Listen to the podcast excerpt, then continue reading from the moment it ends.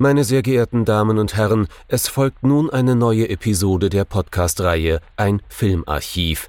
Knut Brockmann und Jochen Ecke unterhalten sich über ältere und interessante Filme für ihre Blu-ray-Sammlung.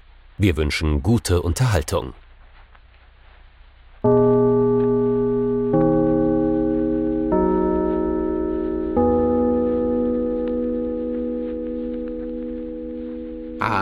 Knut. Hallo Jochen und hallo liebe Zuhörerinnen und Zuhörer zu einer neuen Folge von unserem Filmarchiv. Wir hatten ja letzte Woche eigentlich vorgehabt, einen Eastern zum Ostern zu machen und hatten ganz vergessen, dass es ja schon den O-Western gibt, weswegen wir einen Western nachschieben mussten. Aber jetzt, jetzt haben wir den Eastern. Der hatte ja aber auch so Auferstehungssymbolik und solche Geschichten. Von daher war das okay. Definitiv. Aber jetzt haben wir trotzdem uns dann doch wieder eher in den fernöstlichen Bereich gegeben, wie man so schön sagt, und sind mal wieder in Hongkong gelandet. Haben uns dieses Mal mit einem Regisseur auseinandergesetzt, den wir als Schauspieler schon ein paar Mal im Archiv hatten. Und ich denke, wir haben hier ein Werk, das man schon irgendwo so als, als, als Schnittstelle oder auch mhm. als, als, als stilbildendes Werk für diesen Regisseur nennen kann. Mhm. Wobei wir, glaube ich, über die den, den, den Begriff des Regisseurs auch ein wenig reden müssen bei diesem Film.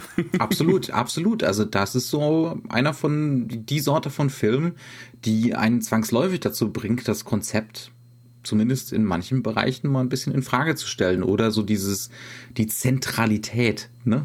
Mhm. des, äh, des Regisseurs so als äh, als Konstrukt. Wir reden über der Superfighter. Im Original, im Halboriginal äh, Project A von ähm, Jackie Chan. Den, äh, den chinesischen Namen den erspare ich uns allen. Das ist, glaube ich, auch ganz gut so. Was bei diesem Film vielleicht also noch zu sagen ist. Meine Rendition vom chinesischen Namen. Das könnte man mir nämlich falsch auslegen. Wahrscheinlich sagst du auch was. Irgendwie, es gibt ja unglaublich viele Möglichkeiten, die Sachen zu betonen und dann betonst du es falsch und äh, sagst was komplett Falsches. Deswegen lassen mhm. wir das besser. aber was vielleicht noch zu erwähnen ist, ähm, zumindest bei IMDB, aber halt auch in vielen, sag ich mal, der, der, der eher ähm, ja, äh, dieser ganzen Geschichten, die um solche Filme ranken, wird erwähnt, dass auch Sammo Hong sehr viel Regie geführt hat, denn er ist natürlich Teil der berühmt-berüchtigten Gruppe, die wir schon an Wheels on Meals kennengelernt haben, zwischen Jackie Chan, Sammo Hong und Yuan Biao. Nur dieses Mal ist es halt Jackie Chan, der hinter der Kamera die Klappe hin und her schwingt. Project A oder Knuts Versuch zu vermeiden, überhaupt irgendwelche deutschen Titel von Filmen aus Fernost, ähm, die irgendwo in den 70er, 80er Jahren übersetzt wurden, zu erwähnen. Also nur Project A. Es ist, es ist halt wieder so ein Fall wie beim Power Man. Ne? Wer ist denn nun dieser Superfighter aus dem deutschen Titel? Das ist ja nicht nur im Titel so. Also ähm, ich habe ja im Vorhinein auch noch mal so ein bisschen Kritiken gewälzt. Ne? Mhm. Und äh, erstaunlicherweise kam dieser Film beim katholischen Filmdienst sehr gut weg. Mhm. Sie pikierten sich aber über die allzu lächerliche und plumpe Übersetzung, in der unter anderem der Piraten-Oberbösewicht mit norddeutschem Akzent redet. Also man kann davon ausgehen, dass da nicht viel von der Handlung übrig ist, die du mir jetzt gleich versuchst zusammen zusammenzufassen. Oh, um Gottes Willen, okay. ähm, ich, ich vergaß, ja. ja. Der, Film hat, der Film hat drei Phasen. Also man, Tony Raines sagt das im, äh, in einem der extra Kommentare, Videokommentare auch. Ähm, und das ist relativ leicht zu erkennen. Es gibt eine erste Phase, die handelt äh, von Sergeant Dragon Ma Yulong, gespielt von Jackie Chan, äh, der in seiner äh, in seiner Funktion als Matrose ne, ähm, eigentlich äh, am nächsten Tag aufbrechen soll mit seiner Einheit mit drei, am Anfang fünf Schiffen, dann drei, dann gar keinem Schiff, ähm, um in den Gewässern um Hongkong äh, sich darum, ja, sich um Piraten zu kümmern, die da eben Schiffe überfallen und äh, die die Handelsrouten unsicher machen. Aber äh, es kommt dann eben so, wie es kommen muss. Ähm, die, keines dieser Schiffe ist äh, am Ende seetüchtig. Um genau zu sein, werden sie explodieren, drei von diesen Schiffen. Zwei waren sowieso kaputt.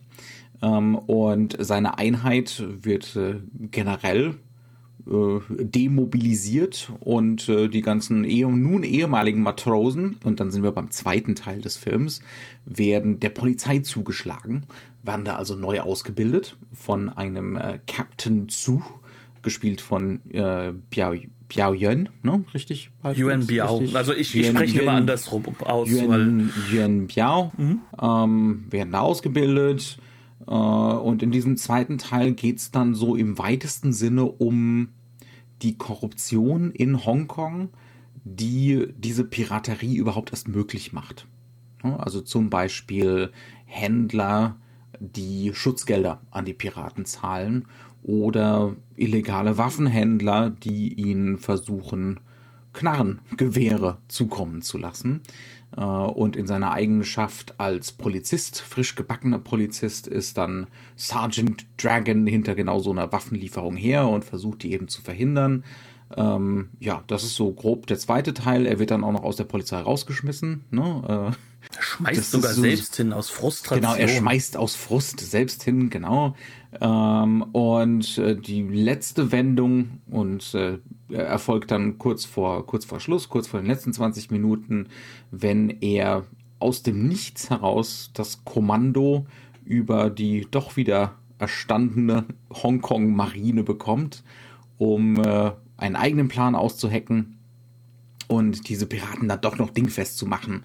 Und dann landen wir auf der Pirateninsel und die Piraten werden dingfest gemacht. Äh, der Piraten, der Piratenboss äh, wird gespielt von, den sollte man vielleicht noch erwähnen, äh, vielleicht später. ich komme gerade ein bisschen durcheinander. Wer natürlich auch noch mitspielt, ist der unvermeidliche Sammo Hong. Du hast es eben schon erwähnt. Ne? Äh, der spielt hier einen gewissen Fei. Äh, das ist ist ein Cousin, Kumpel von Dragon, der allerdings so halb zwielichtige Geschäfte macht. Äh, ja, so dieser, dieser diese typische warmherzige das, das kleine, warmherzige Schlitzohr. Genau, ja. Ne? Genau. Ähm, jo. Jetzt ja. muss man allerdings dazu sagen, ne, also wir haben diese dreiteilige Dramaturgie, diese dreiteilige Struktur, aber tatsächlich sind alle diese drei Teile ja eigentlich auch nur dafür gut, äh, für Setpieces zu sorgen. Und die gibt es halt äh, in rauen Mengen. Ähm, jetzt ist es allerdings auch gleichzeitig so, das ist eigentlich, wenn man den Film im Kontext betrachtet, wir sind, äh, wir sind im Jahr 1983, hatte ich das überhaupt schon mal erwähnt? Ich glaube, Nö, aber das wäre noch ist, rausgekommen. Ist, ist okay. Ähm, ist das eigentlich zu diesem Zeitpunkt ein höchst ungewöhnlicher Film für Jackie Chan? Das kann man schon, das kann man schon so sagen. Und äh, mal ganz abgesehen davon, dass er natürlich Regie führt, man merkt diesem Film in aller Deutlichkeit an, der wurde aus langer Hand vorbereitet. Er hat vorher schon Regie geführt, ne, das in zwei Filmen, glaube ich, aber die waren noch stark angelehnt an seine vorhergehenden großen Erfolge. Die gingen eher so in Richtung Drunken Master. Ne? Ähm, und jetzt probiert er sich hier eben an was Neuem, an einem relativ aufwendigen Ausstattungsfilm, einem historischen Film. Ich hatte noch gar nicht erwähnt, dass das ganze Ding in so einem seltsamen historischen Niemandsland spielt, irgendwo zwischen 1850 und 1900. Wir werden, wir werden gleich noch drüber reden, denke ich. Ähm, es ist ein Abenteuerfilm. Ähm, ja, und es ist auch ein Film, der sich mehr und mehr einschießt auf äh, Jackie Chan als äh, so zentraler Protagonist der ganzen Geschichte ne? und als wirklich ein Star. Ähm, also es ist weniger so ein Ensemble-Ding. Ähm, Sammo Hong und äh, Yuan Biao kommen eher so immer mal wieder vor, ne? aber es ist kein so ein kein so ein Team-Effort mehr zumindest über weite Strecken. Ja, mehr ist jetzt da vielleicht so ein bisschen falsch ausgedrückt, weil ähm, das hängt auch immer so ein bisschen damit zusammen, wie sie sich dann halt auch konstruieren. Also Yem Biao und äh, Jackie Chan spielen ja auch quasi die Hauptrollen in dem ein Jahr später von Sammo Hong getreten äh, und bei uns ja auch schon äh, erwähnten äh, Meals, äh, Wheels on Meals, so rum, ne? Meals on Wheels wäre ja zu normal. Äh, und äh, da ist es dann halt, halt so, dass natürlich Sammo Hong weniger vorkommt, kommt, was aber auch daran mhm. liegt, was für eine Art von Regisseur er ist. Und er ist mhm. als Regisseur sehr klar fokussiert auch auf die filmische Arbeit, also auf das, ja. Ja. welche Linsen wähle ich, warum wähle ich diese, was hat das für einen Kontext, wie konstruiere ich den Raum, damit das dann halt auch alles sichtbar bleibt, auch wenn ich schneiden muss. Mhm. Ähm, wie kriege ich die Geschichte auch erzählt? Und ähm, wir, wir merken hier in diesem Film, glaube ich, vor allem eins, dass Jackie Chan nicht diese Art Regisseur ist nee. und es auch gar nee. nicht sein will. Jackie ja. Chan sucht sich lieber, und das ist für jemanden, der selbst dieser Megastar werden wird und auch dieses Ego eines Megastars und schon gut muss. auf dem Weg dahin ist. Ne? Ja, aber er sucht sich trotzdem eine Truppe zusammen. Also er hat ja schon seine, seine Stuntgruppe, die ähm, ihn bis heute begleitet äh, und denen er unglaublich viel Freiraum auch gibt, dann ihre Sachen zu machen, ne? Ähm, die dann auch, wo auch jeder so seine Momente kriegt, äh, während eines Setpieces jedes Mal, mhm. wenn gekämpft wird. Oder auch zwei oder drei, ne? Da, da nimmt das nicht so eng. Bei Sammo Hong ist man eher dabei, ne? Jeder kriegt seinen Showcase-Moment, aber das ist sorgfältig konstruiert und bei Jackie Chan, gerade so im ersten Drittel des Films, hat man eher so das Gefühl, ja, macht mal. Ne? Das, wenn jetzt diese Schlägerei hier 10 Minuten lang ist oder 15, ist egal. Hauptsache es macht Spaß. Genau, und dann, was noch hinzukommt, ist, dass er auch den Leuten hinter der Kamera sehr stark vertraut und dann halt wirklich dann zum Kameramann macht, sagt er, ja komm, das mit den Linsen, das machst du schon. Und der mhm. macht das auch schon. Also der mhm. macht das auch gut, der macht das auch ordentlich. Aber ähm, man merkt ihm schon an, dass Jackie Chan selbst nicht aus dem Film kommt, sondern wirklich eher aus dieser Rolle des, des, des, des Schauspielers und vor allem des, des Actionstars. Mhm. Ähm, und das soll gar nicht despektierlich gemeint sein, denn nee, was, ich, nicht. was ich grandios finde an diesem Film ist, dass wir das erste Mal Jackie Chan in der Rolle sehen, eigentlich wirklich in der Rolle sehen, wo wir ihn, also zumindest in meinem Falle, äh, seit seit Jahrzehnten lieben. Also der, mhm. er ist, ähm, wir haben ja Drunken Master bei uns im Programm gehabt. Da ist ja sozusagen der Wiederentdecker von ihm, also Yuan Wu Ping, der ihn sozusagen von seinem ersten Regisseur, der aus ihm so eine Art Bruce Lee 2.0 machen wollte, ähm, weggezogen hat und gesagt hat, hier kommen, wir machen das mal so in Richtung Peking Oper, da kommen beide nämlich her. Mhm. Ähm, der hat aus ihm so eine Art, ja, man kann schon sagen, tu nicht gut gemacht, schlitzohrig, mhm. aber im mhm. Herzen gut. Mhm. Ähm, der eigentlich nicht gehorchen will. Also er darf dann auch natürlich den Volkshelden äh, ähm, das hatten wir ja damals, spielen, ne? genau ne? dieses, ne, aber das Anti-Autoritäre, ne? Ähm, genau, das, das, steht im Vordergrund da. Ne? Das und steht das im Vordergrund und das finden wir hier auch wieder ganz, ganz stark als Element. Aber was wir nicht finden, und das ist der große Unterschied, er hat nicht mehr so diesen Mischief-Charakter, er mhm. ist nicht mehr so aggressiv mhm. und er ist definitiv von Anfang an auf der richtigen Seite der ja. Moral, des moralischen Kompass. Mhm. Ähm, und das Letzte, was er nicht mehr ist, er ist nicht mehr so sehr der Clown, sondern er ist derjenige, der halt sozusagen wirklich clever in dem ist, was er macht, ähm, der natürlich schauspielerisch immer mal wieder eine Clowneske mit einbaut, mhm. aber er ist definitiv von Anfang an nicht der klassische ich sag mal, Hongkong-Clown. Also, nee, also er wird ja hier auch ganz klar als äh, als Anführer positioniert, ne? auch als, als militärischer Anführer. Das geht ja am Anfang los in der, in der Nacht, bevor diese Schiffe eigentlich aufbrechen sollen. Da gibt's natürlich erstmal eine, eine zöllige Schlägerei zwischen Polizisten und Matrosen in, der, also, in einer Kaschemme. Die Matrosen sind aber auch so Militärpolizei auf mhm. See halt, ne? das muss man dazu ja. sagen. Also sie ja. haben halt auch ihre Polizisten-Elemente und natürlich mhm. muss es am Ende so weit kommen, dass man wieder zusammenarbeitet und man ist doch auf der gleichen Seite und sowas. Das ist halt die mhm. Trope. Genau. Aber natürlich ja. muss man einfach gegeneinander sein. Also genau, ja. Ja, und äh, da wird er dann auch immer mal wieder in, in, äh, in den Totalen wenn wir so Übersichtseinstellungen kriegen, ne, wie sich die beiden Fraktionen gegenüberstehen, bevor es dann wieder weitergeht mit der Schlägerei, da wird er rausgestellt als der Anführer seiner Truppe.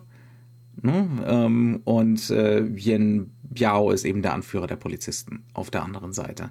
Ähm, auch das ist was Neues. Ne? Also diese Idee, die, die, die äh, Figuren, die er vorher gespielt hat, das wären ja keine gewesen, die für andere Gruppierung, für Gruppierungen von Menschen Verantwortung hätten übernehmen können oder so. Ne? Ähm, das war da einfach nicht der Fall. Das, also, also auch in der Beziehung passiert hier was Neues bei ihm, absolut. Ja, aber das ähm, Anti-Autoritäre in der Hinsicht bleibt da trotzdem bestehen, weil er sich mit den Regeln nicht zurechtfinden möchte. Ja. Ne? Mhm. Und ähm, das ist ein Thema, das wird sich ab jetzt durch das komplette Werk von Jackie Chan ziehen. Mhm. Er ist schon Anführer, er ist auch mit der Beste, das wird von Anfang an klar gemacht, aber dadurch, ja. dass er sich mit den Regeln nicht anfreunden kann, gerät er immer wieder in Konflikte, auch mit denen, die eigentlich es mit ihm mhm. positiv haben wollen. Also es gibt ja es gibt ja einerseits den, den weißen Kolonialherren, ne, den britischen Kolonialherren, der wird äh, mit Backenbart, äh, der wird ja von Anfang an eher so als Depp charakterisiert. Ne? Und dann gibt's, also gegen den sollen wir uns von Anfang an richten, gegen diese Autorität.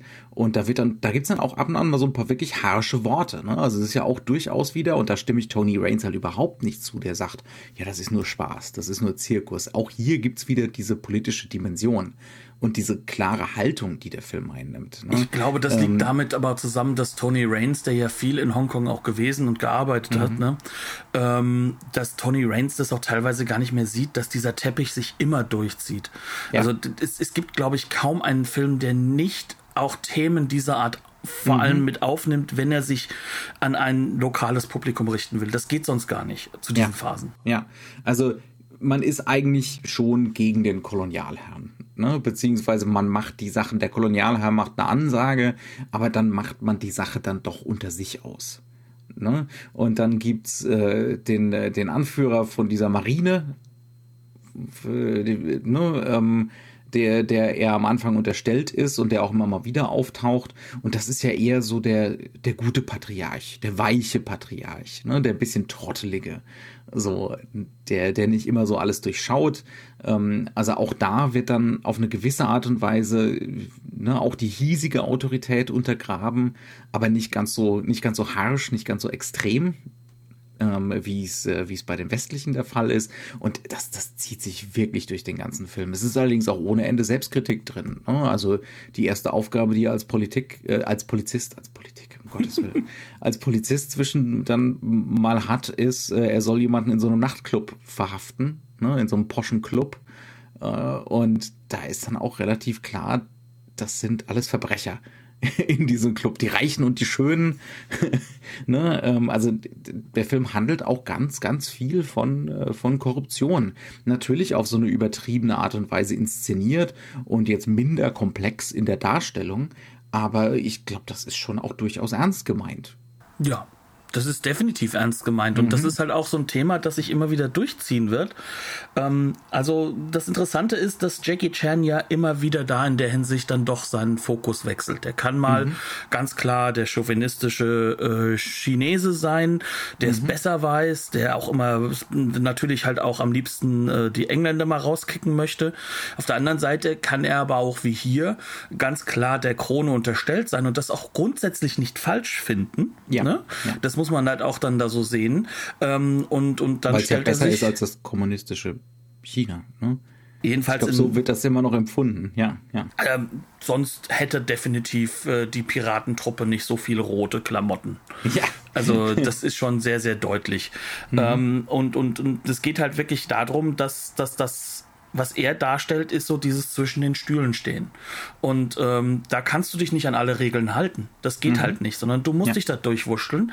Und manche wurschteln halt schlechter als andere, ne? Und deswegen entstehen diese Korruptionssachen. Ähm, und es geht ja hier auch eigentlich um um das Element, was halt Hongkong auch für die Engländer so wichtig gemacht hat, nämlich diesen wichtigen äh, ähm, Hafen. Ja, also dieser genau, Hafen, der, Hafen. Der, ja. mhm. der, wie kaum ein anderer perfekt als Handelsstützpunkt äh, mhm. in diese Zeit gepasst hat. Und ich finde schon, dass der Film das ziemlich deutlich macht, dass ihm diese Sachen wichtig sind. Was ihm dagegen mhm. nicht wichtig ist, und das ist das, was du schon ein bisschen angesprochen hattest, ja. ist natürlich diese akkurate historische Darstellung. Null. Sondern ähm, er möchte nur, dass du ungefähr grob weißt, das ist so das frühe Hongkong jetzt, ne? Mhm. Ich, äh, das ist jetzt wie früher ähm, da werden auch viele Dinge aufgebaut, die du, die du wiedererkennen sollst. Ne? Diese mhm. kleinen Gassen sollst du wiedererkennen. Du sollst auch wiedererkennen, wie ähm, zum Beispiel eines dieser Wahrzeichen, der berühmt-berüchtigte Turm am äh, Hafen. Ähm, mhm. Die sollst du alle wiedererkennen. Aber es soll noch ein anderes Hongkong sein. Und es soll ein Hongkong sein, das sich gerade entscheiden muss. Auch das darf man nicht vergessen. Mhm. Ja. Also, dass sich sozusagen zwar schon natürlich für die Engländer irgendwo äh, mit den Engländern zusammenarbeitet, aber die Engländer versagen ja. Mhm. Sie schicken ja ihre großen Admiral, ne? Und äh, der wird natürlich wie nix innerhalb von Sekunden von den Piraten gekidnappt. gekidnappt. Ja. Und äh, mhm. das heißt also, dieser Film macht auch gleich klar, ja, wir müssen uns schon selbst helfen. Mhm. Und das ist sozusagen diese Vermengung, die hier stattfindet, die dann aber auch ähm, einfach dafür dient, Unterhaltung wieder, und da, da sind sich die Filme fast alle gleich, die wir da in dieser Hinsicht besprochen haben, auf Teufel komm raus, egal wie. Ja. Und das kann mal gewalttätig sein, das kann mal unglaublich slapstickhaft sein. Mhm. Ähm, es ist egal, Hauptsache es ist unterhaltsam. Ja. Und so also, kommen bevor, dann bevor wir da einsteigen, ich, ich würde gerne noch ein paar Sekunden tatsächlich darüber reden, was das bedeutet, für sich selbst zu sorgen. Ne? Also wie, was der Film da so für Ideen hat. Und ich glaube, ganz zentral ist so ein, ist so ein Konzept von, man muss dann in seiner Identität irgendwie anpassungsfähig sein. Ne, man muss ganz schnell und pragmatisch reagieren können und man muss ganz viele verschiedene Rollen spielen können. Ähm, also das ist ja auch so eine ganz zentrale Idee, die der Film hat, auch wie, wie es äh, dieser Dragon-Figur dann am Schluss irgendwie gelingt, überhaupt auf diese Pirateninsel zu kommen und die Piraten gegen sich selbst sozusagen auszuspielen, ist, er spielt ja so einen korrupten Reichen. Ja, ne? also den, den, im Endeffekt den, den Besitzer von diesem VIP-Club, in dem im Endeffekt ja. im Hintergrund alles gemacht wird. Der behauptet er zu sein und dementsprechend ja. kommt er auf eines der Piratenschiffe drauf und landet dann schließlich auf dieser Insel.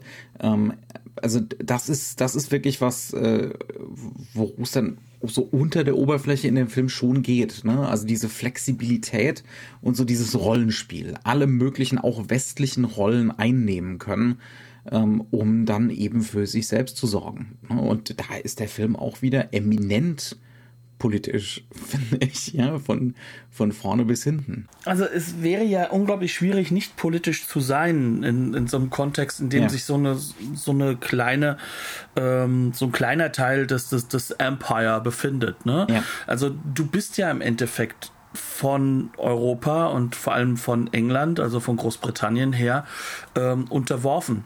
Und mhm. ähm, wir wissen halt auch, dass ähm, vieles, was in diesem, was, was, was da halt auch passiert ist, vorher, das waren Drogenkriege. Und es mhm. ging nicht darum, ja, was gegen die Drogen zu tun, mhm. sondern es ging darum, die Kontrolle darüber zu haben. Ja. Als auch Empire, als Holländer, mhm. ne? Da gab es da alle möglichen Gruppen, aber das war im Endeffekt der europäische Westen, der da eingefallen ist. Und jetzt mhm. bist du sozusagen von der Identität her Teil dieser Gruppe.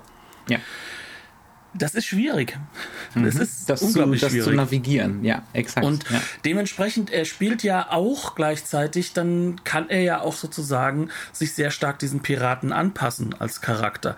Mhm. Äh, er kann aber auch gleichzeitig ähm, der Dame äh, den, den Hof machen in Form von äh, sehr, sehr britischer der Methodik. Der Tochter ja. vom mhm. Chef, weil die ja auch quasi rumläuft, als sei sie vom, aus dem Westen. Sie ist dementsprechend halt auch in Anführungszeichen mhm. westlich umgarnt, ja, im mhm. wahrsten Sinne des Wortes. Ja.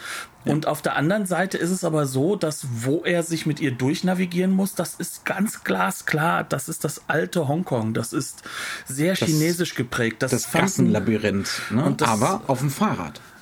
Aber dann ne? auf dem Fahrrad. Auf dem westlichen Fortbewegungsmittel. ja. Was ja aber sich dann durchaus ja, sehr durchgesetzt natürlich. hat. Auch ja, sogar in Rotchina. Ne? Mhm. Ähm, aber ja, das sind halt eben so diese Aspekte, die, die man nie unterschätzen darf, Mhm. Die, die, die liest ein Publikum in Hongkong sofort. Mhm. Aber, und das ist halt das Wichtige, es ist halt nicht in den Vordergrund geschoben und es ist nicht Thema des Films, sondern es ist mitlaufendes Subthema. Ja. Das Thema des Films ist es, was macht Jackie Chan? Wie kann er sich sozusagen zum Helden aufschieben? Wie mhm. überkommt er die Bösewichter? Es ist übrigens nicht mal Thema, ob er das Mädchen kriegt. Ähm, mhm. das, ja, das, das, ist so ein Plot, der irgendwann irgendwie so weg, wegfällt. Genau. Ähm, Plötzlich ist er weg. Ja. Sondern es geht im Endeffekt darum, wie können die verschiedenen Gruppen zusammenfinden, um gemeinsam gegen den wirklichen echten Feind vorzugehen und in England vor allem gleichzeitig zu zeigen, dass sie ja durchaus sehr wehrhaft sind. Also sozusagen als Gruppe, als als Gruppe der, der Hongkong-Chinesen.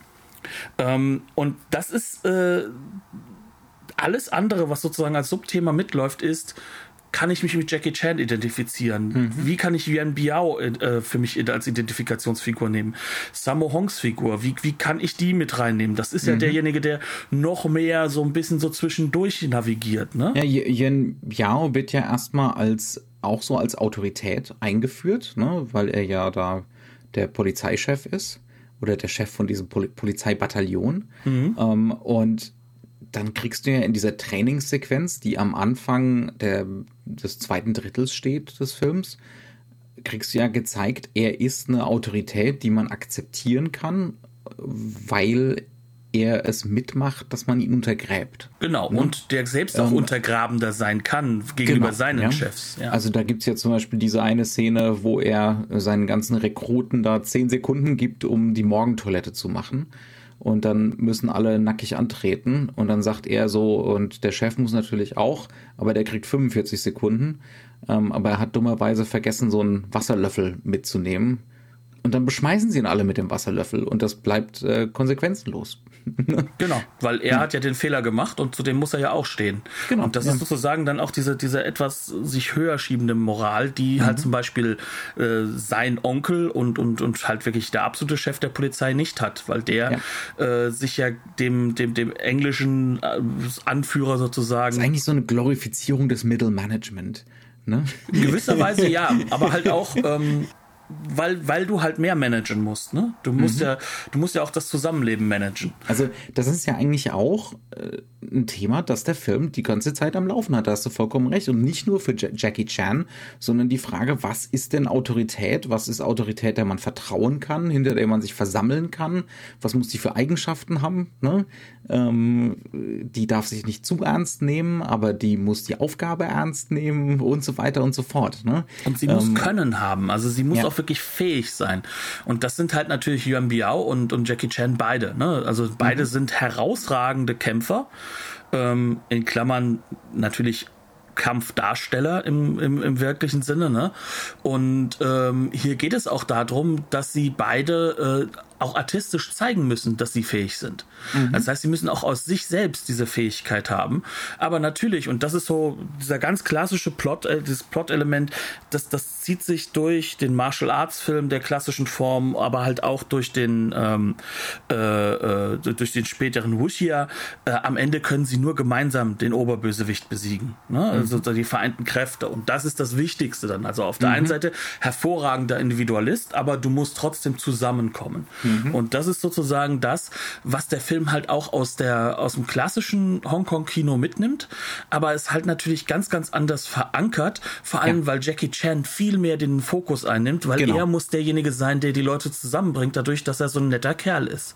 Mhm. Und das ist der Charme und das Charisma. Und, und die ganze Dramaturgie ist halt ausgerichtet darauf, dass er über zwei Drittel des Films eigentlich eher alleine im Fokus ist. Und das ist natürlich wenn wir denn den Begriff des Regisseurs nehmen, genau das Gegenteil zu dem, was eigentlich, sage ich mal, ähm, ein Regisseur für Zeit haben sollte. Gut, natürlich, Robert Redford hat auch die Möglichkeit, aber der muss mhm. nicht noch nebenbei die kompletten Stunts ja. koordinieren. Ja.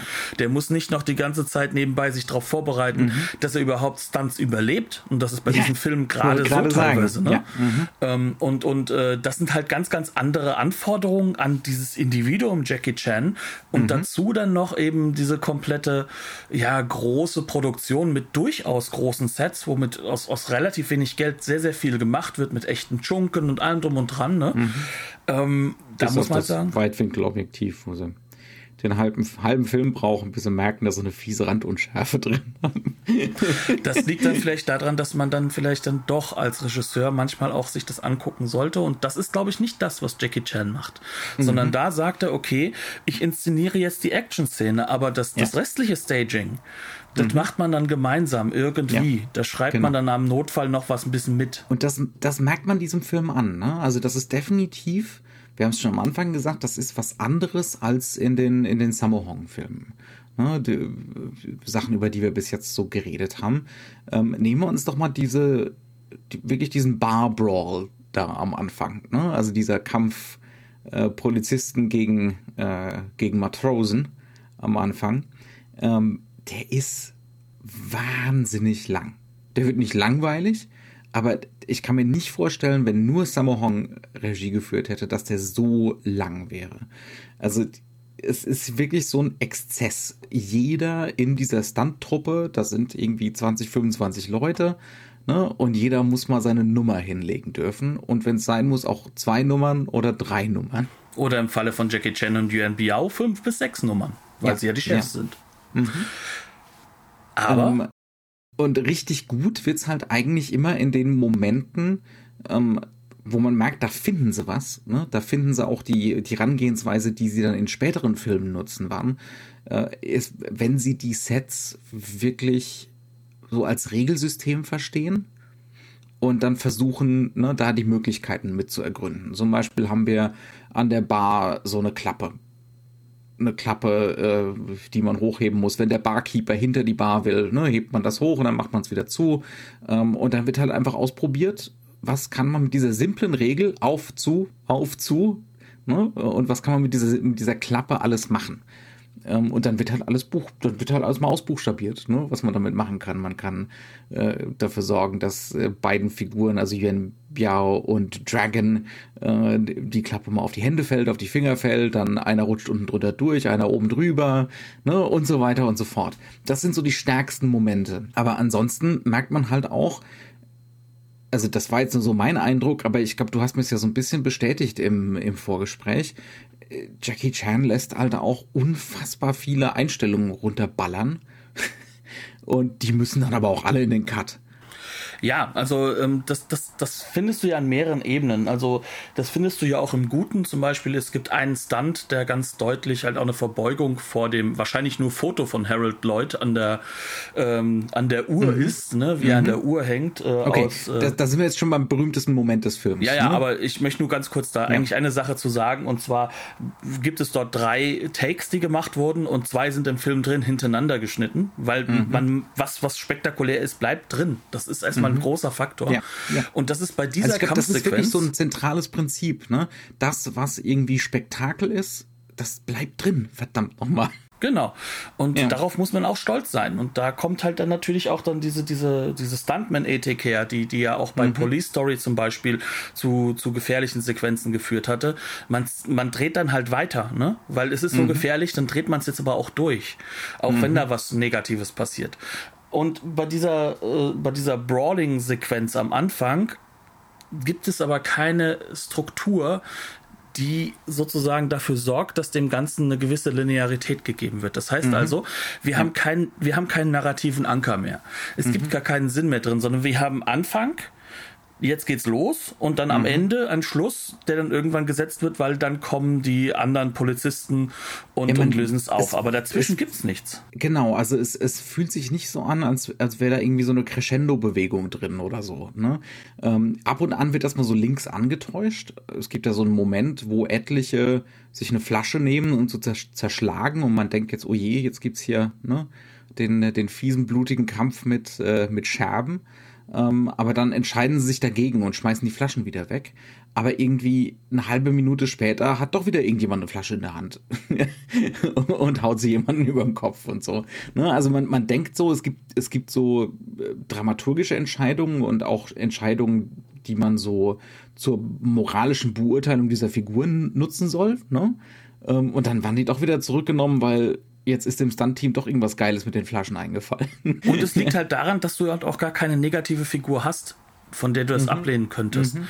Also die Szene ist deswegen so ein bisschen prototypisch, weil sie ist, also wir reden jetzt darüber, als ob das eine schlechte Szene wäre. Nee, die wir jammern hier auf sehr hohem Niveau. Ja, ja, aber sie ist deutlich die schlechteste Kampfsequenz im ganzen Film. Mhm. Und der Grund da drin liegt auch darin, dass ähm, das Drehbuch, also auch der, auch der Grund, warum gekämpft wird, relativ weich ist. Ja, mhm. die mögen sich halt nicht, das etablieren wir jetzt hier. Aber wir etablieren das dann halt fast ein Viertel des Films gefühlt. Ne? Mhm. Und ähm, es kommt ja nichts bei rum, außer ja. dass die alle danach ähm, einen auf der lediert sind. Ja, genau, einen auf der Nase haben ja. und am nächsten Tag plötzlich dann im gleichen Team sein sollen. Mhm. Ähm, das ist das, was sozusagen hier passiert. Auf der anderen Seite ist es aber so, dass alle anderen Actionsequenzen zwei Dinge haben, die sie viel besser sozusagen laufen lassen können. Ja. Das ist zum einen, du hast einen Antagonisten, du hast einen klaren Antagonisten oder eine mhm. Gruppe von Antagonisten und auf der anderen Seite hast du meistens etwas, was da eine Linearität in den Raum reinbringt. Das heißt ja. also, es ist nicht alles in diesem einen Raum fest. Danach sondern wird alles location-basiert. Ne? Ähm, also bei dieser Bar ist es noch so ein bisschen unförmig, ist es noch nicht so ganz klar dass sie mit der Location arbeiten wollen, aber spätestens, wenn wir dann zum Beispiel diese Fahrradverfolgungsjagd haben in diesem, in diesem Gassenlabyrinth des alten Hongkong. Ne? Wo ähm, wir übrigens auch nicht wissen, wo die jetzt genau sind. Das, also mhm. das soll sich ja auflösen, aber du hast immer eine Bewegung. Und diese Sequenz ist ja fantastisch. Also ja. da passieren auch dann Dinge, die du einfach auch null erwarten kannst. Andere Dinge, mhm. von denen du weißt, jetzt kommt es ganz schlimm. Ne? Also ich erinnere mich noch dran, wie schon der Aufschrei ist, als du als Zuschauer bemerkst, dass er sich jetzt gleich aufs Fahrrad setzt und der Sitz ist weg. Ne? Also, weil im Endeffekt, das können wir aber alle er nachfühlen. weiß es nicht. Ne? Genau, ja. wir können es alle nachfühlen. Dieser kurze Suspense-Moment. Um Gottes Willen, jetzt setzt er sich gleich, will er sich gleich auf den Sitz setzen. Und ja. er macht es dann ja auch, und zwar mit voller Wucht, springend. Mhm. Ähm, aber halt auch so Sachen, wie komme ich denn jetzt wieder raus? Ähm, dass er das Fahrrad plötzlich als, als Waffe einsetzt, dass er plötzlich mhm. mit seinen zwei Beinen sozusagen vom Fahrrad an die Wände der, dieser kleinen Gassen dran tritt und das Fahrrad dann halt nach vorne ausschwenken lässt. Das ist ein Wahnsinn. Ne? Also das, das muss ja auch so ein, das müssen ja auch so Kooperationsmomente sein zwischen äh, zwischen ihm und dem anderen Typen auf dem Fahrrad. Der muss ja. ja seine eigene Kraft dafür einsetzen, damit es so aussieht, als würde Jackie Chan da gerade die Schwerkraft aufheben. ja. Also ein völliger Irrsinn, absolut. Was auch wirklich super ist, und, und da merkt man, dass er sich so an, an sein Regisseur sein vielleicht doch ein bisschen rantastet. Ähm, er fängt dann wirklich an, mit den Linsen und der Kamera zu spielen, ne? weil dieses Gassensystem ja auch so ein eben genau diese Möglichkeiten bietet. Ne? Monokularität, das heißt also, ganz viel ist versteckt, was man normalerweise mit zwei Augen sehen würde. Ähm, plötzlich überraschend kann jemand da von links, von rechts kommen, ne? Also so Tür auf, Tür zu, nur auf Fahrrädern im Prinzip. Ne? Oder teilweise ganz, ganz krass halt einfach mal einen Schnitt machen und dann kommt er aus der anderen Tür wirklich raus. Also mhm. wirklich klassischstes Slapstick, wie man es halt genau. halt von der Bühne kennt und mhm. wie man es halt eben vor allem halt aus unserer Sicht natürlich äh, aus dem amerikanischen Slapstick-Stummfilm kennt, mhm. der aber Jackie Chan zu diesem Zeitpunkt, und das glaube ich sogar, ihm noch gar nicht so bewusst war. Also wie gesagt, Harold Lloyd, das berühmt-berüchtigte Foto aus, äh, mhm. ähm, äh, ach Gott, wie heißt der nochmal? Nicht Stay, Safety Last. Genau, so, ne? Safety Last, nicht ja. Stay Safe, ne? das wollte ich gerade sagen. ähm, die, das kennt er mit Sicherheit und das, das, mhm. Das wird auch dort Hat er, glaube ich, auch mal, also das, das wird ja in den Extras gesagt, Tony mhm. Raines sagt das doch, ne? Äh, Jackie Chan kannte das Bild von Harold Lloyd, der da an der Turmuhr hängt. Das erzählt aber, er auch immer wieder. Ne? Mhm. Aber es ist auch bekannt, dass er immer wieder erzählt, Jackie Chan, dass er ja Buster Keaton dadurch kennengelernt hat, dass die im Westen alle gesagt haben, das ist ja wie Buster Keaton. Und jetzt ist er einer der größten Fans sozusagen. Mhm. Ähm, aber damals kannte er die Filme wahrscheinlich noch nicht mal. Er kannte. Nö, es war ja Stills, auch schwierig. Ne? Genau, ja. ja. es war auch schwierig, an diese Sachen ranzukommen. Ne? Also ja. Home Video ist erst Mitte der YouTube. 80er. Ja, ne, da wollen wir gar nicht drüber reden. Obwohl, ja. jetzt lebt er ja im klassischen China teilweise. Ne? Da ist mhm. YouTube wahrscheinlich gar nicht mehr so richtig möglich. Egal. Ähm, kommen wir zurück darauf. Was, was diese dieses Action-Sequenz in der Mitte halt auch so fantastisch macht, ist, dass er ja im Endeffekt drei Gruppen miteinander verheiraten muss. Und zwei Gruppen sind ja hinter ihm her. Und mhm. er ist gleichzeitig trotzdem dabei, äh, die ganze Zeit noch zu managen, wie er mit seinen Freunden umgehen muss. Spezifisch, allen voran Winnie, seine das Freundin. Ist die Polizei hinter ihm her, der er nicht mehr angehört. Ne? Ähm, und äh, diese Schmuggler, Piratenunterstützer, und da sind es sogar auch sogar nochmal verhindern will. Ja. Und da sind es dann auch nochmal zwei verschiedene Gruppen, die agieren. Einmal mhm. die Piraten selbst und einmal die, äh, die Schergen des, des, des Hongkong-Bosses, Unterbosses. Also da ist wahnsinnig viel, was da unterwegs ist, aber es, es funktioniert, weil diese Linearität da ist und wir mhm. behalten den Überblick, was bei der Handlung nicht immer der Fall ist. Aber hier innerhalb dieser wahnsinnig langen Szene auch wiederum mhm. behalten wir den Überblick und ähm, wir merken, wie der Raum auch immer mehr zum Akteur wird für ja. Jackie Chan. Ja. Und das und ist, glaube ich. Dann findet er sich eben so endgültig bei dieser Turmszene, glaube ich. Ne? Ja. Also das sind so Momente, wo er dann wahrscheinlich zumindest retrospektiv dann begreift, genau das brauche ich. Ne? Also ich brauche dieses Crescendo. Wir, wir bewegen uns durch die Gassen, dann wird er an so einen äh, ne, an so einen Pfahl gekettet, ne? An so mhm. einen, äh, an, wie nennt man das auf Deutsch? Äh, ich bin heute wirklich nicht der Wörterkönig, fürchte ich.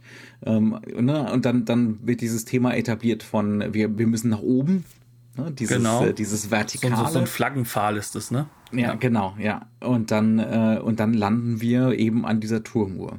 Ne? Also das ist, das ist dann die Struktur, wo er wahrscheinlich im Nachhinein begreift, das ist so diese Crescendo-Logik, die ich brauche für meine Filme. Ne? Und dann muss es so dieses, dieses eine zentrale Ding geben. Ne? Ja. Das das Todesverachtende. Ja. Und das beginnt halt eigentlich wiederum damit, also erstmal haben wir schon die Todesverachtung, dass er da oben einfach rausfliegt. Äh, wirklich, also das, das wird ja gezeigt, dass er da locker seine mehrere Meter da hoch marschiert mhm. und danach auf das Dach von, von dem Turm halt springt. Dort geht es dann nochmal rein das heißt also, mhm. innen drin hat er dann nochmal wieder seinen weiteren Kampf, auch mit seinem Gegenspieler.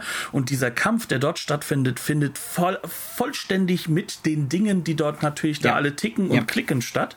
Mit dem ähm, Uhrwerk. Das ist auch wirklich ein toller, auch super gemacht, wie da mit dem Uhrwerk gearbeitet wird. Ne?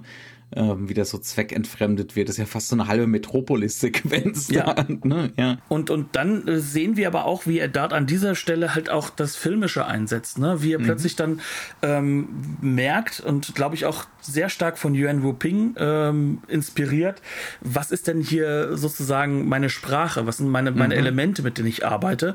Ähm, er setzt ein bisschen auf Tempo, also ein bisschen zu schnell abgespielt. Das ist in Hongkong durchaus ein übliches Mittel, ja. den Spektakel nicht durch die Zeitlupe, sondern umgekehrt zu bringen. Mhm. Ähm, äh, und, und gleichzeitig setzt er aber halt auch auf die genau richtige Nahaufnahme, auf den genau den richtigen Moment, wo er sich mit der mhm. Kamera zurückhalten muss und äh, einfach nur die Schauspieler machen lässt. Und ganz am das Ende. Das sind wirklich so diese starken Momente, wo man auch wirklich diesen, wie du sagst, diesen Yen Wu-Ping Einfluss, ich bin jetzt hier wirklich kein Experte, ne, aber ich glaube, den wahrzunehmen in den Momenten, wo die Kamera eben dann doch mal in die Totale geht, ne, wo es grafisch wird, wo wir wirklich fast so 90 Grad Winkel auf die, auf die Ereignisse einfach einnehmen, so einen ganz geraden Winkel, ähm, wo es so eine Eindeutigkeit kriegt, wo wir ähm, so ganz charakteristisch so diese Parallelfahrten haben zum Beispiel. Ne? Mhm. Ähm, ich glaube, da, das sind so die Momente, wo, wo der Film am stärksten wird. Und wo er auch wirklich hingeht und herausfinden möchte, wie kann ich denn auch die Bühne meinem Zuschauer, mhm. äh, die, die, Bühne meinen, meinen ja. Akteuren überlassen. Bühnen bauen, genau, genau. Bühnenräume bauen und ähm, in diesen Bühnenräumen wird die Akrobatik dann halt erfahrbar. Ne? Also diese und umso Körperlichkeit. Spektakulärer, ja. Und umso spektakulärer, dass es eben nicht in den schnellen und vielen Schnitten liegt, sondern eher in den Momenten, wo man nicht geschnitten wird. Genau, und der Schnitt ist dann nur die Nahaufnahme, um einen Punkt zu setzen. Mhm. Ähm, der Zoom, natürlich sehr häufig noch immer verwendet. Die 70er ja, sind ja gerade erst vorbei. ähm, der ist noch immer ganz, ganz enorm im Vordergrund. Und was halt sehr wichtig ist, natürlich die Detailaufnahme, um zu zeigen, was kommt denn jetzt? Was benutzt Jackie jetzt? Und das ist vielleicht das, mhm. wo dann am ehesten auch Jackie Chan bei rauskommen, wo er immer wieder uns erklärt, wie dieser Raum, also diese Raumregeln, die du genannt hast, Ne? Mhm. Wie kann ich die möglichst schnell aber auch beim Publikum etablieren, damit die auch wissen, was ich als nächstes mache oder dass sie in diese, diese Gruppe reinkommen, zu erfahren, dass sie überlegen, was macht Jackie jetzt mhm. als nächstes. Und dann macht er natürlich das Spektakulärste und das ist genau das, wo das Publikum und er dann miteinander sozusagen wirklich klicken. Ja. Und hier ist es halt einfach so, dass er nicht nur wie Harold Lloyd dann an dieser Uhr hängt, mhm. sondern er wird dann halt auch wirklich in die Tiefe fallen und das Ganze wird sehr deutlich gemacht, ist nicht ungefährlich. Also der ganze Stunt der ist fällt spektakulär. Wirklich den Turm darunter, ja, den kompletten Turm. Also er wird zweimal ein bisschen abgebremst durch ähm, so Markisen, die da hängen. Markisen, genau. Ja. genau. Mhm. Und ganz unten, wenn man genau hinguckt, sieht man, das ist natürlich ein bisschen abgefedert. Ist so ein Ringboden, ne? so ein federnder Ringboden, ja. Aber äh, das sieht man halt auch spätestens bei den Outtakes, die äh, vor allem natürlich auch für, ein, äh, für, für das Publikum gemacht werden, damit man mal sieht, wie gefährlich das wirklich war. Mhm. Der hätte da sterben können, wenn er mal dann halt eben die Markise nicht so richtig trifft. Das ist so auch beim letzten Auftreffen, äh, bei der zweiten oder beim zweiten oder dritten Take. Ähm, das ist, da ist er wirklich nur so ein paar Grad vom falschen Winkel für das Genick entfernt. Genau. ja. Und darum geht es. Du, du siehst es, ja, ja. Und es geht auch genau darum, dieses Spektakel, dieses, das macht er jetzt nicht wirklich, auf die Leinwand mhm. zu bringen. Und dass das nicht als unerträglicher Poser rüberkommt, das liegt an dem Charme, an dem Charisma und natürlich auch an dieser Persona, die Jackie Chan hier verkörpert. Mhm. Weil er ist in gewisser Weise ein Naivling manchmal. Er ist ein mhm. lieber Kerl, der weiß schon, was richtig ist und, und er regt sich auch manchmal dann auf über all das, worüber man sich ja auch aufzuregen hat, ne? Die da oben in Klammern. Und, und, und, und Korruption. Ja, klar. Maskenaffären. ja. gibt es ja hier sogar auch eine. Hier, ne? Da gibt es ja die berühmt-berüchtigte Sequenz, in der sie dann urplötzlich sich verhalten, als seien sie wieder in der Peking-Oper mit. Jackie, Jack, Jackie Chan zerstört die CDU. Ja, weiß ich jetzt nicht. Äh, ist ja heute selbst ein sehr konservativer, ne? Mhm. Ähm, egal. Aber auf jeden Fall, ähm, wenn, wenn wir das alles mal zusammennehmen, ist das sozusagen der Film, der das jetzt aufbringt und der aber auch gleichzeitig ähm, dafür sorgt, dass diese Eskalationslogik Elemente mhm. des Hollywood-Kinos hier auch perfektioniert sind. Dieser mhm. Film ist in Europa, in Amerika einfach lesbar. Ja. Selbst ohne miserable Synchro geht das. Ja, ja, also ich, das ist auch ein Gedanke, der mir beim Kommen so, äh, dem mir beim Gucken so gekommen ist. Mein Gehirn ist heute stark verknotet, ähm, dass hier einfach auch diese, diese Blockbuster-Logik ne, die sich gerade so schon etabliert hat, die ist hier auch schon da. Am Ende muss auch alles explodieren. Es geht nicht mehr anders. Ne? Ähm, und, und die, äh, die Exposition dafür mit den Handgranaten, die muss möglichst früh in den ersten oder zweiten Akt, damit das dann irgendwie natürlich rüberkommt, dass am Schluss ohne Ende Handgranaten geschmissen werden. Also da merkt man auch ganz deutlich, der hat sich wirklich, der will auf Teufel komm raus den Erfolg den Publikumserfolg idealerweise international. Also es kommt mir auch wirklich wie so ein Film vor, wo er ganz stark versucht, sich so international zu positionieren also und versucht, Dramaturgien zu, zu imitieren. Wobei man halt sagen muss, also das allererste, was halt wichtig ist, äh, er, er, agiert ja auch nicht im luftleeren Raum. Ne? Also in Hongkong laufen ja auch die ganzen Hollywood-Filme. Ne? Mhm, äh, ja. Und natürlich ist das dann halt auch so, dass man sich da, äh, dass sich da was findet. Ne? Ich erinnere nur dran, wie wir es damals hatten bei King Hu, ähm, wo äh, Kurosawa ähnliche Strategien zeitgleich entwickelt hat, aber trotzdem eigenes Repertoire, wo der Italo-Western solche Dinge gefunden hat, so ein Umgang mit Genre, äh, wo sie alle gleichzeitig sozusagen an den gleichen Themen arbeiten, weil es es halt einfach auch einen internationalen Austausch ja. gibt. Ne? Aber das bei Jackie so Chan. Bisschen, das ist auch so ein bisschen Idea Space. Ne? Das, genau, und, und Jackie das Chan. Geteilte kollektive Unbewusste, ja. Mhm. Und Jackie Chan sieht natürlich, dass er das Potenzial zu diesem Superstar hat das, ja. das war von, von, Anfang an auch sein Ding, da wollte er hin. Ne? Mhm. Und er sieht aber auch, ähm, wie diese Filme konstruiert sind. Ne? Und wenn ja. wir uns zunächst mal dagegen halten, ne, jetzt in Hollywood die nächsten Jahre haben wir ja die großen Zeiten von Stallone und Schwarzenegger, ne? also sozusagen den Actionhelden, die, wenn sie dann äh, mal mit der Faust zuschlagen, erstmal telegrafieren, wo es hingeht. Ähm, und, und dann hast du halt Jackie Chan, der, äh, wie es dann halt spätestens in Rush Hour auch wieder ins amerikanische Kino Kino kommt, wo sich dann halt der Amerikaner nur fragt, wer von euch hat gerade zugeschlagen. Ne? Mhm. Also ähm, das ist einfach mit ähnlichen Methoden auch diesen Erfolg wollen, auch dieses, ähm, auch dieses geliebt werden wollen, aber auf mhm. der anderen Seite, das klingt jetzt alles so negativ, das ist aber jetzt, sag ich mal, nein, es nein. Ist, das gehört in, in, meiner Meinung nach in, in, zu, zu Hollywood mindestens genauso dazu und, und kann halt zu unglaublichen künstlerischen Höhen führen und äh, akrobatischen mhm. Höhen im Falle von Jackie Chan. Ja. Ähm, und hier findet er halt einfach die letzten Bröckchen für seine Formel. Ne? Also so ein mhm. klassisches Beispiel, diese Abspannsache mit, mit dem, dass man nochmal die Outtakes sieht und, und die Szenen, die schief gehen. Und die krassesten Stunts. Genau, das hat er schon ne? ein, zwei Filme vorher gehabt. Das hatte schon mhm. angefangen. Aber jetzt findet er halt diese Persona noch dazu. Mhm. Findet halt sozusagen die Figur dafür. Ähm, du merkst, er löst sich jetzt so langsam von den anderen beiden auch so ein bisschen wieder ab, ne? auch wenn die nochmal 85 zusammenarbeiten. Und Sammo Hong hat ja sogar viel, viel später nochmal Mr. Nice Guy Regie geführt für Jackie Chan ähm, glaube ich, wenn es für mich ist nicht alles falsch im Hinterkopf bleibt. Aber es, man merkt halt einfach, dass hier eine ganz eigene Persönlichkeit, ein eigener Stil sich entwickelt, der aber halt nicht auf der Kamera allein liegt. Sammo Hong ist jemand, da liegt es auf der Kamera, der möchte, dass du wirklich spürst, wie es weh tut. Ne? Das wird, das wird in einem extra von einem der Nebendarsteller erzählt, der dann auch mit Sammo Hong viel gearbeitet hat. Das tut weh, wenn du da mhm. arbeitest mit ihm. Da, da wird durchgezogen. Ähm, und bei Jackie Chan geht es ums Akrobatische. Das tut auch weh, aber es geht, mhm. es geht um den akrobatischen Effekt, nicht um dieses Spürbarmachen von Gewalttätigkeit. Und ähm, natürlich brauchst du dafür eine andere Form von Kamera und auch ja. äh, viel weniger Kamera, sag ich mal, weil der Ausdruck nicht mehr im cineastischen, sondern im akrobatischen eher liegt. Mhm. Und das macht ja. er natürlich wie kein anderer. Und, äh, du hast übrigens recht ja. mit Mr. Nice Guy. Ach. Das ist Sabo Hong, nochmal 19, 1997. Sehr gut, sehr, sehr gut.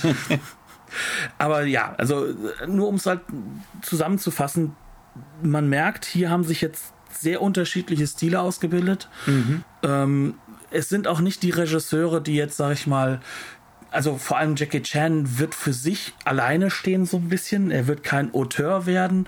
Er wird keiner neuen Welle oder sowas zugehörig sein. Mhm. Sammo Hong steht so, so an der Spur nebendran. So ein bisschen ist es schon der Fall, ne? Aber es sind halt Leute, die das Kino enorm verändern. Und wenn wir uns jetzt heute angucken, wie Jackie Chan in Amerika auftritt, ja. es, es, der Einfluss ist abnorm hoch. Mhm. Und äh, es ist ein positiver Einfluss, wenn wir ehrlich sind. Also die ja. Filme machen im Durchschnitt unglaublich viel Spaß. Mhm. Und das ist äh, eine Leistung, die ist nicht zu unterschätzen. Weil, ja, ja absolut. Ja. ja. mich zum Weinen bringen ist einfacher, als mich zum Lachen zu bringen. Ich weiß nicht mehr, woher ich das habe, aber es ist. Aber, äh, werte HörerInnen, für Knut gilt es tatsächlich. Ja. Ich, ich muss es ganz ehrlich so sagen, ja. Ähm, äh, ich habe einen sehr hohen Nur Anspruch an Humor. Dinge bringen Knut zum Lachen. Aber, aber um es mal mit dem großen Loriot auszudrücken, aber wenn es einen Grund zum Lachen gibt, schmunzle ich gern einmal. ja, gut. Ähm, bei diesem Film habe ich nicht nur geschmunzelt, sondern ich habe viel gelacht. Ich muss es ganz ehrlich zugeben. Mhm. Ähm, und allein deswegen, auch wenn er manchmal noch wirklich rhythmuslos wirkt an manchen mhm. Stellen, wenn er manchmal nicht weiß, wo das Ende ist oder ja. wie er jetzt rauskommt aus, aus seinem eigenen Spaß an, an der Szene.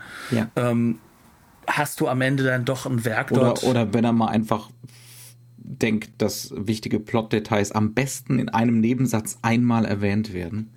Weil man hat dann mehr Zeit für die Action, genau. ähm, ja. dann, dann musst du halt sagen, ja, das sind halt so Dinge, die werden spätestens mit Police Story noch viel gerader werden, noch viel genauer mhm. werden. Also das ist, Police Story ist dann sozusagen der Film, mit dem er dann die Details hinzufügt zu seiner, mhm. auch zu seiner filmischen Persona noch. Ähm, aber das hier ist ganz klar der Film, wo er sich findet und dem kannst du da wunderschön bei zugucken. Und wie, wie du ja auch am Anfang so schön gesagt hattest, deswegen wird es nicht unpolitisch. Allein mhm. über das Setting und, und auch über das Ignorieren davon, dass der Turm mit dem, mit, mit der Uhr eigentlich 1915, 1915 erst so dasteht, aber mhm. gleichzeitig das meiste restliche definitiv vor 1900 stattfinden sollte. Mhm. Frage ist, wo die Fahrräder, die wirken ja wie 1950. ist auch besser so, dann passiert auch nicht so viel äh, bei den Stuntproblemen. Ne? Aber du, du siehst halt einfach, das ist vielleicht irrelevant, die akkurate Form, weil es geht um Unterhaltung, aber es ist schon wichtig. Ja. Hier geht es ja. um das werdende Hongkong. Mhm. Absolut, absolut, ja. Ja, ne? Ähm, damit sind wir doch schon so gut wie am Ende wieder. Ja. Wir haben die Blu-ray von Eureka gesehen. Schöne Doppelbox mit ja. Project A2 oder wie in oder Deutschen heißt Project B. Mhm. Äh, nicht etwa der Superfighter 2. Nein, nein. Den gibt's auch. Äh, Aber das ist ein anderer Film. Das ist ein anderer. ähm, ja, da gibt es ja noch Extras, das, äh, das bereits angesprochene Video mit Tony Raines, der 38 Minuten lang über Hongkong schwadroniert. Das ist prima. Der, ja. Der, er weiß halt schon Bescheid. Ne? Also ich teile nicht alle seine Einschätzungen. Nö. Aber ähm, der Mann hat halt immerhin am Hongkong Film Festival Jahrzehnte mitgearbeitet. Ne? Also der kennt sich da mega aus, der, der kennt die Bescheid. Leute. Genau, ähm, ja. Und es ist eine, ein, ein Füllhorn an Wissen, das wir mhm. sonst nicht hätten. Und ansonsten gibt es halt jede Menge Interviews mit Protagonisten. Ja, die alles, so. Alles Männer, ähm, deswegen sage ich auch Protagonisten. Ja, es, es kommen auch kaum Frauen vor. Ne? Ja, also eben, bis auf Winnie, ja. glaube ich, gar keine ja. mit Text. Da sind dann immer so bei, bei diesen Art das ist schön, dass sie diese Interviews machen, dass sie den Aufwand betreiben, aber das ist dann ganz häufig so, ja, und dann habe ich den anderen ganz doll gehauen. Ich finde, so das diese ist Art von spannend. Interviews. Also ja. in der Hinsicht spannend, weil du merkst, dass das Wort Acting und Stand geht, das ne? gleiche ist. Worum es denen eigentlich geht, genau. Ja, ja. Ne? Also ich habe, ich habe von Jackie Chan Acting gelernt, heißt, ich weiß, wie ich umfallen muss. Mhm. Ähm, aber ist es trotzdem ganz spannend, weil dann doch teilweise auch in der Ebene dann, dann vieles erzählt wird. Es ist halt immer wieder lustig, diese komplett andere Mechanik zu sehen, in der ja. nicht der Megastar dort sitzt, sondern jeder sich erstmal dafür äh, entschuldigt, dass er jetzt interviewt wird, so gefühlt. Mhm. Ne? Äh, bis auf ganz wenige. Donnie Yen zum Beispiel ist da komplett anders, aber der ist ja auch in den USA aufgewachsen. Ähm, der hat dann wieder so dieses, dieses US-Ego mhm. im Auftreten. Jackie Chan jetzt auch. Aber es ist schon ganz spannend. Ja, ja. Auf jeden Fall. Es ist eine schöne Disc, kann man gut machen. Ähm, wie gesagt, bei Eureka erschienen. Ja, ne? Und dann ble bleiben wir dabei, ne? Sagen ja. herzlichen Dank, dass ihr zugehört habt. Ähm, wenn ihr Hongkong-Filme gucken wollt, Eureka ist momentan ein Füllhorn an, äh, hm. benutze schon zum zweiten Mal das Wort heute, auch bei mir ist es spät, ähm, aber an, an Neuveröffentlichungen. Also ich habe gerade gesehen, dass Time and Tide von Chao Haag bald verschickt werden dürfte. Also das ist, glaube ich, auch schon nächsten Monat dran. Äh, ja, ne, da, da, da sind einige Filme in der Mache, äh, wie man so schön sagt. Also Eureka kümmert sich um Hongkong nur leider viel zu selten findet es dann in die Masters of Cinema Collection rein. Wobei ja, man bei Jackie Chan auch wirklich sagen jetzt kann. Mal auf uns drüber ne? aufzuregen, passt schon. Nein, nein, nein, nein, nein, nein, nein, nein. Ich reg mich auf. Ich bin Hesse, ich reg mich immer auf. So. Bleiben wir Gut. dabei. Dankeschön. Bleibt uns gewogen und äh, wir hören uns nächste Woche wieder. Bis dann. Tschüss.